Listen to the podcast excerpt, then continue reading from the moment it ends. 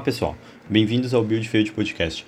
Eu sou o Fabrício Ralvo, desenvolvedor iOS no iFood, e hoje a gente vai falar um pouco sobre Open Source. E aí pessoal, tudo bem? Eu sou o Bruno Ramos, também sou desenvolvedor iOS no iFood. Olá pessoal, eu sou o Bruno Rocha e sou desenvolvedor iOS no Spotify. É, de usual, se você quiser participar com a gente no podcast ou saber mais informações sobre o que a gente está fazendo e os próximos episódios, dá uma seguida no nosso Twitter, é o BuildFieldCast. Beleza, e para vocês pessoal, o que, que é o open source na parte de desenvolvimento de software? É alguma coisa mais filosófica? É alguma coisa mais palpável? O que, que é uma definição bem curta sobre o que, que é open source para vocês? Código bom, de graça? Tô brincando.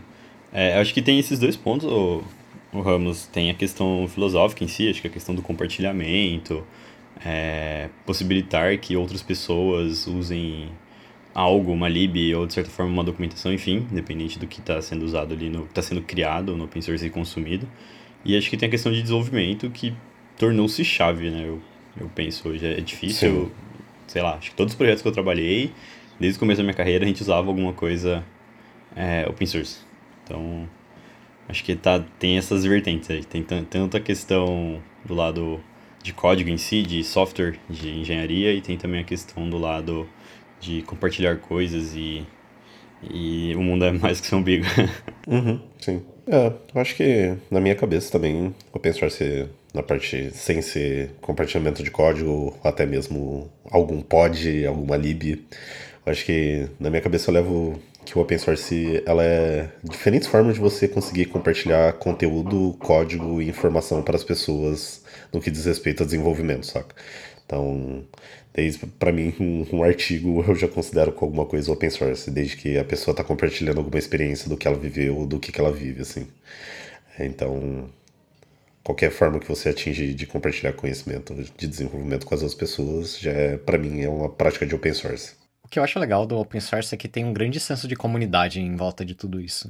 Quando você faz alguma lib e você libera o código dela, ou você prepara para aquilo ser fácil de alguém importar num, num projeto, tem um grande senso de comunidade em torno disso. Você está fazendo isso justamente para que outras pessoas possam usufruir daquilo. Eu acho isso muito legal. E no iOS especificamente, o open source é algo muito importante. Muito do que você usa no seu dia a dia, muito provavelmente, é, obviamente você vai saber se é open source, mas então, muito provavelmente, grande parte do seu projeto pode ser consistido de coisas open source, que são coisas que pessoas fizeram no tempo livre delas, porque elas achavam aquilo importante e colocaram de, é, de eu acho que vai na além um pouco do código diretamente, né? Por exemplo, Fastlane é um grande exemplo, o próprio Jenkins é um, um sistema Sim. de continuous integration que é, é, que é open source. Então acho que tem muita coisa de certa forma que faz parte do dia a dia, como você mencionou, Rocha, mas pode não estar ligado diretamente ao projeto e sim ao, ao ecossistema em si. E até mesmo a própria linguagem, né? é, tem esse detalhe, né? Pois é, né? O próprio Swift é open source. Que, por sinal, é, foi uma jogada muito legal da Apple. Falta só o Foundation ser open source também. Mas só o Swift tá bom por enquanto. Qual é a relação de vocês com open source? Vocês têm alguma lib ou participam de algum projeto? Eu fiz uma contribuição. Na verdade, é, em 2017, na semana da WWDC, eu conheci diversas pessoas novas, é, donos de startup, pessoas que tinham projetos open source, etc. E meu conhecimento na época sobre isso é, era zero, assim. E eu tinha muita vontade de, de aprender ou até mesmo contribuir com alguma biblioteca que eu utilizasse no dia a dia. Então, eu lembro que, que, tinha um pessoal de uma empresa que o projeto deles era open source. Aí eu sentei com eles e falei, cara, como que eu consigo contribuir assim? Aí o cara falou, cara, na, no Git, na página de issues, provavelmente deve ter vários bugs, desde minors a majors.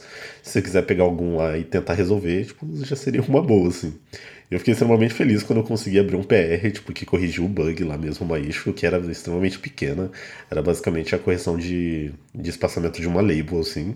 E meu PR foi mergeado, assim, ficou a minha contribuição no Git. Mas eu acho que essa é a minha única experiência com contribuição ao open source, assim. Porque eu também não tenho uma lib, mas eu morro vontade de ter. É, eu acho que, de certa forma, vai um pouco além de, de libs, assim, por, por N motivos. Acho que quando essa ideia é compartilhar, então teve, teve muito tempo atrás uma contribuição que eu fiz que era muito trivial, mas eu acho que talvez algo que pode ter gerado mais impacto, assim, do que eu já fiz open source, enfim, que era atualizar uma documentação que tinha um método errado.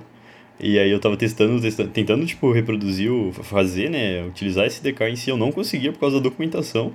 Eu falei, meu, peraí, tá errado esse método. Aí eu, beleza, chamei o método certo, funcionou, deu certo. Aí depois eu fui lá e abri um pull request na documentação. Então, tipo, que era um GitHub page. E, tipo, isso talvez evitou que várias pessoas tivessem o mesem problema e ficassem, poxa, mas esse método não existe e tudo mais. Então, acho que não é muito só sobre é, bibliotecas, sistemas complexos. Às vezes, um update de uma doc já, já ajuda bastante. Mas a, a minha relação em si, sei lá, geralmente quando eu encontro um problema simples assim, ele é open source, se eu consigo resolver rápido, eu tento contribuir. Mas o não tenho não nunca participei, por exemplo, do, de repositórios maiores como Fastlane, sei lá, SwiftLint, enfim, esses que são de certa forma mais populares, mas sempre que eu encontro algo pequeno assim, algo que é meio trivial mesmo, eu vou lá e tento ajudar. Às vezes dá para você abrir um pull request até é simples a clonar o repositório, sabe? Pelo próprio GitHub, você consegue fazer o fork, editar o arquivo e, e comitar e abrir o PR. Então, é, acho que não, não é só lib, sistemas, enfim. Acho que tem mais, mais coisas aí.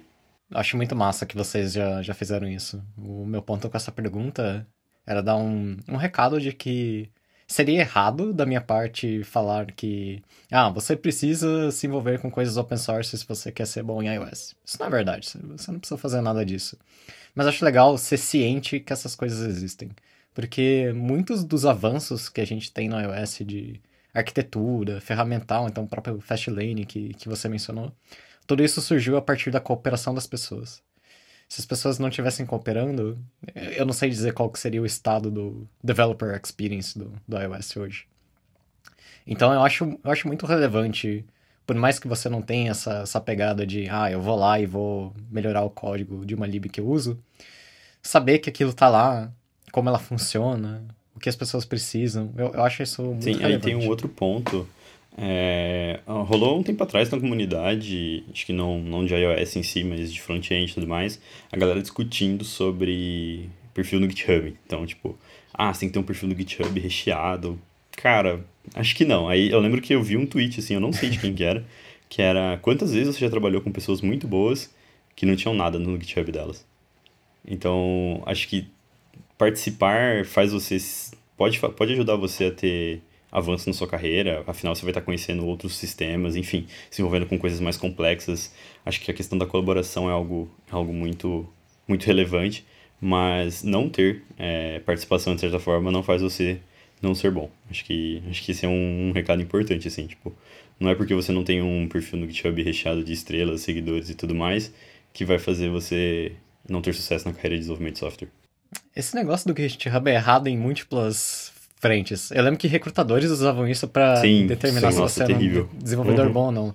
Só que, só que tem uma setting que se você contribui em repositórios privados, por default ele não mostra aquilo. Então, talvez na sua visão você tenha um repositório recheado, mas por recrutador não aparece que você tem que você faz contribuições em repositórios privados. Daí aparece como se você não fizesse nada. Mas não é isso, é só que você não está mostrando. Então, é muito errado isso. E um grande exemplo do que você falou são os engenheiros da Apple. Ele, se você clicar no, no perfil de qualquer engenheiro da Apple do repositório do Swift, muito provavelmente não vai ter nada dentro deles. Porque lá na Apple eles, eles não usam GitHub diretamente. É um server separado. Então, tipo, obviamente não vai estar tá lá. Então, isso é muito errado. É triste que ainda existe esse tipo de coisa na comunidade. Sim. Sim. Eu acho que, igual o Fabrício, vocês acabaram comentando, é, é bom a gente saber que existem essas coisas e como faz, talvez, para fazer uma contribuição, tipo, entender que não é só coisas complexas e coisas extremamente difíceis, mas soluções mais, mais simples ali. Por exemplo, você está usando alguma lib que você precisa, precisou fazer alguma coisa custom ou você precisou estender alguma coisa e fazer uma implementação sua. É, para atender uma necessidade do seu negócio, se você parar para pensar, pode ser que isso pode resolver o problema de muito mais pessoas que utilizam aquela mesma ferramenta, saca? Então, não quer dizer que, que você tenha que fazer esse tipo de coisa, mas se você está usando aquele recurso, muito provavelmente alguém pensou da forma cooperativa. Se você pensar dessa forma, tipo, a gente só se une com isso, assim, saca? Acho que esse é o exemplo mais mais legal também de introdução ao open source. Acho que a minha primeira contribuição ao open source foi isso. A gente usava uma lib, tinha um bug nessa lib, se não me engano era um leitor de PDF, que ele não funcionava em um certo cenário. E era um fix simples, era uma linha que, que não estava funcionando ali. Daí eu fui lá, editei e abri um PR. Agora que a gente, a gente já trocou uma ideia, acho que talvez uma boa forma de definir open source é a colaboração. Acho que talvez esse, essa visão de, cara, é, é, contribuir, é colaborar, é trabalhar junto, acho que talvez é o que mais faz sentido pro, pro open source. Para a evolução da comunidade. Sim. o, aí tem uma. A gente recebeu uma pergunta lá no, no Twitter que eu acho que faz, faz, faz sentido. É, a pergunta é do Roger Oba, o Twitter dele é rogerlua underscore. Ele já até participou aqui com a gente no nosso episódio sobre a experiência de um desenvolvedor nômade. E a pergunta dele é a seguinte: é, qual a melhor maneira de iniciar uma lib open source? O que a comunidade espera desse tipo de projeto, desses tipos de projeto? Cara, é, a melhor maneira de iniciar uma lib open source é criar um novo repositório. o... Mas se a pergunta é sobre como criar uma lib de sucesso, por exemplo, um projeto que as pessoas gostem, acho que faz sentido ali com a, com a forma que a pergunta foi colocada, é, acho que é a mesma linha de um produto. É, talvez construir algo que as pessoas queiram, sabe? Que as pessoas sintam, nossa, eu tenho essa necessidade. E como assim eu nunca percebi? Ou como assim eu nunca consegui fazer algo assim? Eu nunca vi algo assim? Então acho que é um pouco dessa linha. E aí acho que existem algumas questões que fazem um projeto ser popular, de certa forma, que fazem um projeto é, ganhar notoriedade. E aí são coisas meio básicas, como por exemplo ter um, é, ter uma introdução bem feita, assim, do, do projeto em si, mostrar como instala, mostrar se você tem algum problema, pode abrir um issue, ou me chamar no Twitter, enfim. Acho que tem algumas coisinhas que você pode fazer que vão estar tá além do código. Mas não, não sei a resposta dessa, dessa pergunta, não. Deixar convidativo, né? Mostrar o propósito daquilo, por que aquilo foi feito. Eu não diria que a comunidade tem, tem uma expectativa sobre isso. Porque você pode fazer o que você quiser. Mas você que escolhe o, o, quanto de empenho que você quer pôr de verdade daquilo. Colocando uma, uma descrição legal, dando exemplos. A, a dica que eu diria de expectativa, apesar de não ser uma expectativa de verdade, é tentar cobrir a maior parte de métodos de instalação que você puder. No meu caso, eu sempre distribuo tanto manualmente no releases do GitHub, como pop-up pods, e agora eu tento colocar no Switch Package Manager também. Isso ajuda as pessoas a conseguir instalar sua lib em primeiro lugar. Sim, uma boa. É, eu acho que sobre a pergunta em si, também acho que dá para entender um pouco sobre formas do que fazer uma lib também. Tipo, acho que tem diversos temas e assuntos que você pode cobrir para ter uma lib para que as outras pessoas reutilizem. Pode ser desde um, um componente de UI, alguma DSL que você vai tipo criar um novo framework de como as pessoas constroem alguma coisa, seja para escrita de testes ou construção de UI ou construção de camada de negócio, etc. É, resolver alguma integração com algum serviço externo que as pessoas utilizam bastante. Cara, eu acho que existem diversas soluções que talvez você adote dentro da sua empresa, algum, alguma coisa nova que você pode compartilhar e otimizar o tempo das outras pessoas. E aí vai da preferência das outras pessoas usarem ou não. Mas é, existem diversas formas de se aderir ou, ou começar um projeto open source. Acho que uma dica que eu daria para open source em geral, que é algo que também se aplica a qualquer coisa relacionada à comunidade, seria não coloque alguma coisa open source com o propósito daquilo ficar popular. Coloque aquilo open source porque é algo que te ajudou e talvez aquilo ajude outras pessoas. Ou seja, não tenha nenhuma expectativa sobre o resultado daquilo. Porque tem 99% de chance daquilo não ter mais do que 5 estrelas no GitHub. Isso não é um problema. O importante é que aquilo tá lá e que se alguém tiver aqui um problema parecido com aquele, ela vai conseguir achar aquilo. Sim. É. Sim, é. Eu, você comentou sobre quantidade de estrelas, eu lembro que Bem no começo do Flutter no Brasil, a gente estava tava trabalhando num projeto e a gente ia fazer uma POC em Flutter e a gente queria usar um recurso de notificação. E o repositório que eu achei que me atendia tinha oito estrelas. E tipo, eu falei, perfeito.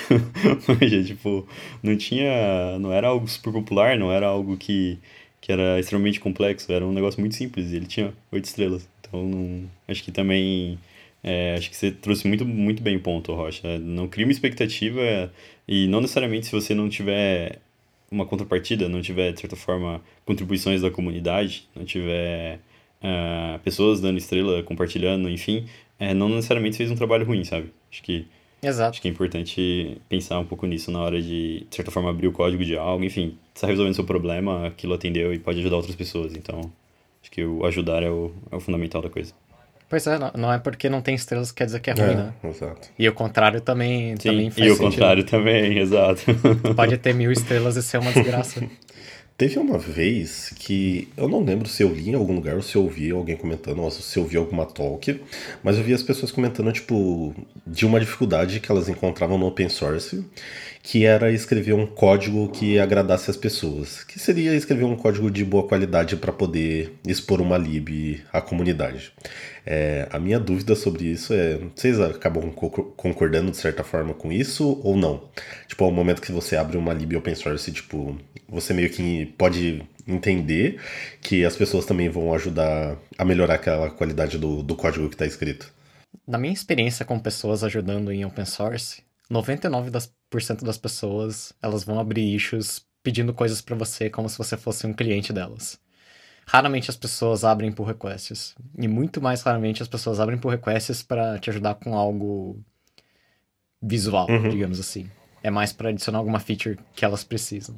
O que eu acho muito legal no, numa, numa lib open source, e que eu acho muito professor também, é o jeito que você desenha as APIs públicas para que seus usuários usem elas. Se você usar alguma arquitetura muito específica, de algo muito eclético, talvez aquilo não, não dê muito certo. Eu gosto muito de libs que são fáceis de usar, que, que não precisa de muito setup, ou que o setup não seja muito complexo. Mas também não significa que você tem que fazer Swizzling em tudo, que é a pior coisa que você pode fazer numa lib. Eu lembro que o Facebook. É, isso acontece com o Facebook toda vez, né?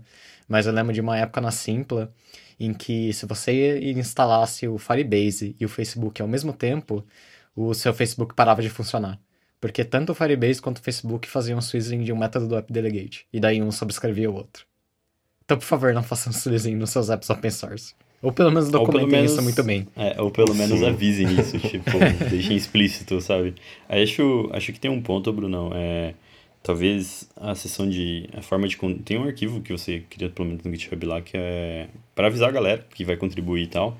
Ali talvez é um bom momento para você definir algumas coisas, sabe? Então, tipo, padrão de testes, é, olha, a arquitetura é essa e tal. Ou talvez dar um guia mais completo de como contribuir para o projeto. Porque já aconteceu comigo umas duas ou três vezes de eu fazer um fork de algo que eu queria é, colocar alguma feature em cima, né, algo que eu precisava, é, e eu tentar buildar na minha máquina e eu, tipo, não conseguia, assim, eu vou ter que ficar, tipo, é, revirando a coisa, entendendo o que, que tá acontecendo errado para conseguir fazer a build, sabe? Então, tipo, talvez falta um pouco de documentação de, olha, se você quer ajudar, talvez esse passo, esse, esse, esse te ajude. Então, acho que falta um pouco de, talvez, assim, não é nem um ponto de boas práticas, é um ponto de como eu posso ajudar e se eu nunca fiz isso nenhuma vez, qual que é o meu start. Aliás, algo que eu queria comentar também é que agora no GitHub, de um tempo pra cá, foi lançada uma feature de GitHub Sponsors, em que você pode patrocinar desenvolvedores ou projetos que você goste e você paga dinheiro para essas pessoas manterem esses projetos. Eu acho isso muito legal porque tem muita gente que vive de projetos indie hoje em dia. É, bastante interessante porque, cara, sei lá, na maioria das vezes, é, na maioria não, na minoria das vezes, geralmente quando alguém tem um projeto e às vezes é algo que tá resolvendo muito bem o problema, um problema específico, tem lá, tipo, ah, me ajuda, se você quiser me dar um café e tal, e aí tem, tipo, um perfeito. Então, tipo, sei lá, acho que é uma fricção, sabe? Você tem que sair da plataforma, você tem que ter uma outra, é, uma outra conta em outro lugar. Então, às vezes, eu não, eu não testei o recurso do, do GitHub, nem pra é, fornecer, nem pra dar grana nem pra receber.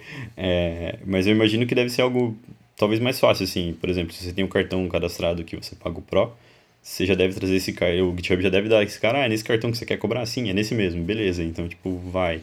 É, como que funciona, Bruno? Tipo, é recorrente? É, você escolhe uma quantidade? Eu não, não cheguei a ver a fundo. Eu acredito que seja recorrente. Existem várias tiers, é como se fosse o Patreon, só que para desenvolvedores. O desenvolvedor ele cria várias tiers de benefícios, então, ah, você pode pagar um dólar por mês, ou você pode pagar 5 dólares por, 5 dólares por mês e eu te dou esse benefício. Então, a pessoa pode oferecer prêmios para isso. E aí a pessoa que quer contribuir, ela pode escolher isso, e daí ela, o desenvolvedor final recebe isso de, de forma recorrente. E aparece no, no, seu perfilzinho, no seu perfilzinho, tipo, ah, eu contribuo para esse repositório. E no repositório também aparece, olha, essas pessoas são patrocinadoras desse repositório. É bem legal. Eu acho que para quem tá no Brasil, você pode contribuir, mas quem é brasileiro não pode receber ainda. Mas tem vários países onde isso já está disponível. Então, para quem é dev brasileiro e mora fora, você consegue receber provavelmente. Ah, eu já vi algumas vezes no GitHub em alguns, em alguns sites assim, tipo, ah, agora tá disponível no México, agora tá disponível em tal lugar. Isso, eu achei que era é algo mais, mais global, assim. Tipo, é, Ainda não. Eles estão liberando país a país, interessante. Uhum. E quando a gente fala de open source, tem um outro, tem um outro assunto que eu acho bastante interessante, que é o Hacktoberfest. É, o Hacktoberfest é uma iniciativa, acho que de algumas empresas, acho que tem uma que encabeça, mas eu não, não lembro muito bem qual é.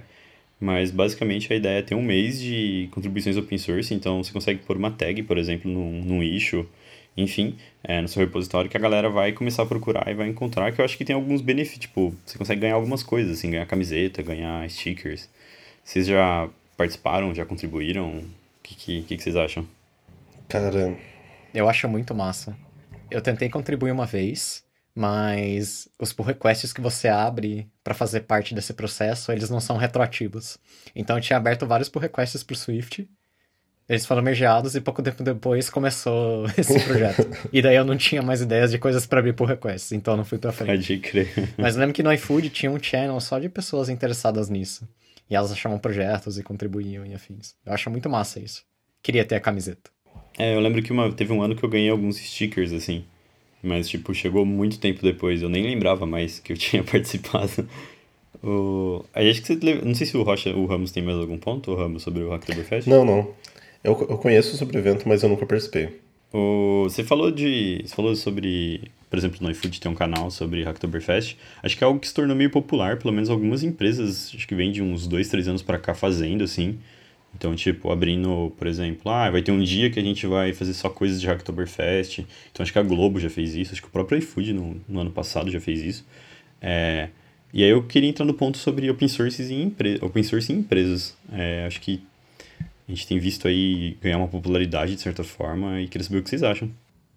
Você diz respeito às empresas abrirem repositórios para a comunidade ou empresas que rodam em cima de projetos, projetos open source? Ah, acho que de certa forma, tudo. tipo, tem, tem empresas que investem em open source é, e tem, acho que, empresas que, de certa forma, por mais que ela seja pequenininha, ela tá contribuindo também, sabe? Então, eu já vi, tipo, é, somos uma agência digital em tal país, é, tipo, numa capital assim, num país super pequenininho, e aí, tipo, tem 10 projetos open source e eles, de certa forma, têm uma baita relevância, sabe? Então, acho que é um, é um tipo de visão diferente é, a participação de instituições no, no open source em si. Acho que um exemplo disso é a Apple, né? uhum. É, eu concordo bastante. Tipo, nada melhor do que as empresas, assim, para compartilhar suas experiências, assim, saca?